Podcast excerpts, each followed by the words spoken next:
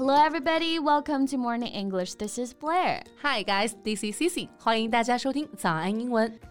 贝贝，嗯哼，如果二零二二年啊要提名一个天降紫微星的话，肯定就是我们的谷爱凌同学了。Yeah, she's really on fire, don't you think so? Yeah, can't agree with you more. 最近呢，她在微博上公布了自己二零二二年的年度成就，哇，直接又是冲上了大热搜啊！Right, it's hard not to see that she's in Xinhua News Agency's selection of the world's top ten athletes in 2022. 对。谷爱凌上榜了新华社体育部评出的二零二二年国际十大运动员哈，和带领阿根廷拿卡塔尔世界杯冠军的梅西，Yeah，第一位获得法网公开赛二十二个大满贯男单冠军纳达尔一同上榜了。Wow, she's really on fire, just like you said. Right, and except that，她还登上了《纽约时报》、CNN 等多家外媒的年度榜单。嗯，并且啊，哈佛一个学期的学习呢，还获得了所有课程全部满分的。成绩对，然后时尚芭莎、Vogue 这些杂志啊，它也都上了封面，并且亚洲协会还任命他为全球大使。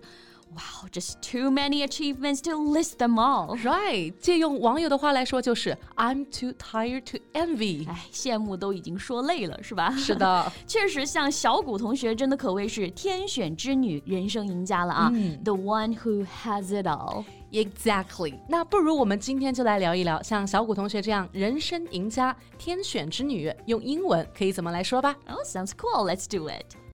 在节目的开始，给大家送一个福利。今天给大家限量送出十个我们早安英文王牌会员课程的七天免费体验权限，两千多节早安英文会员课程以及每天一场的中外教直播课，通通可以无限畅听。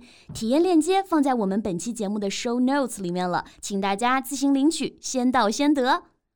So let's start with the one we just mentioned, the one who has it all. Yeah, the one who has it all。那这个说法比较口语化，也很好理解啊。嗯，首先，have it all means get everything one wants， 表示拥有一切的意思。So the one who has it all，也就是说拥有一切的人。Yeah，拥有一切的人呢，也就是说人生赢家啦。No doubt，Eileen Gu is the one who has it all，right？学业是满分，事业呢也是如日中天啊，甚至还有了甜甜的爱情。Wow，so we can also say Eileen has the world by the tail。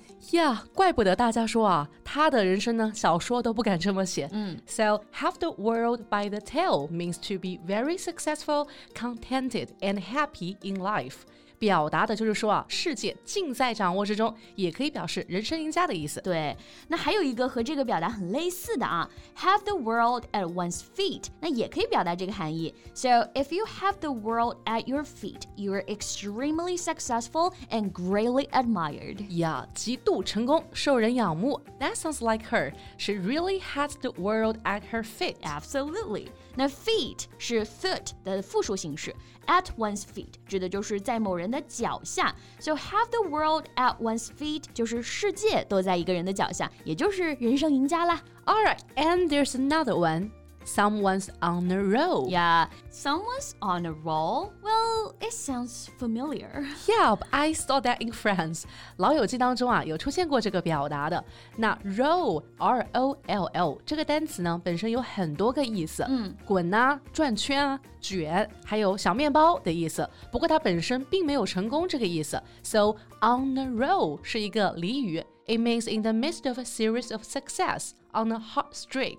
Sometimes used with a modifier 啊，也就是说，在一系列的成功之中，处于高光时刻的意思啊。有时候呢，我们会与修饰词一起用。For example，谷爱凌同学真的是一直都在不断的取得成就。Then we can say she's on a brilliant roll. Yeah，这个表达也比较接地气啊。生活当中的很多事一直取得不错的成绩呢，也都可以用这个表达来说。比如说啊，刚刚有说到《老友记》当中出现的场景呢，就是 Monica 对 Chandler 说。你今天说的笑话一直都特别好，特别好笑。于是呢，就说了 You are on a roll。对，或者是像家里的小朋友啊，这几次的考试成绩越来越好了，你就可以夸他一句 Wow, you are on a roll. Exactly. Okay, anyway, back to Eileen. She leads an extraordinary life. Yeah, extraordinary 这个单词比较长，，e x t r a o r d i n a r y. So it means beyond what is ordinary or usual, highly unusual or exceptional or remarkable. 也就是我们说的非同寻常的、卓越的这个意思。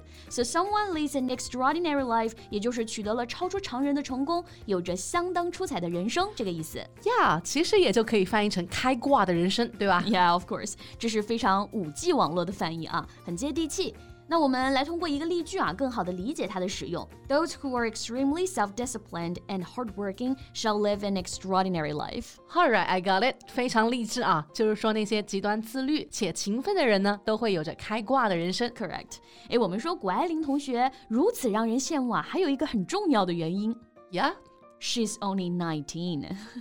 yeah, so when I was 19, 啊、哦，算了吧，不值一提。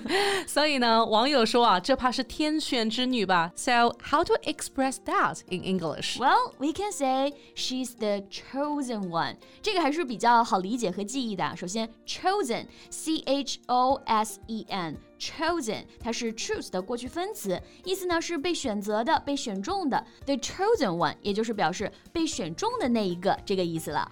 Yeah, so I'm the chosen one，意思呢就可以表达为我是天选之子或天之骄子这个意思。对，怎么翻译啊？大家就根据情景需要来判定就好了。在小谷同学身上啊，She's the chosen one，表达的就是她是天选之女。呀，在今年的世界杯上啊，梅西带领阿根廷队夺得了冠军，也就被大家称为 the chosen one。嗯，那还有一个啊，在大家生活当中啊，最近最流行的一个表达是什么？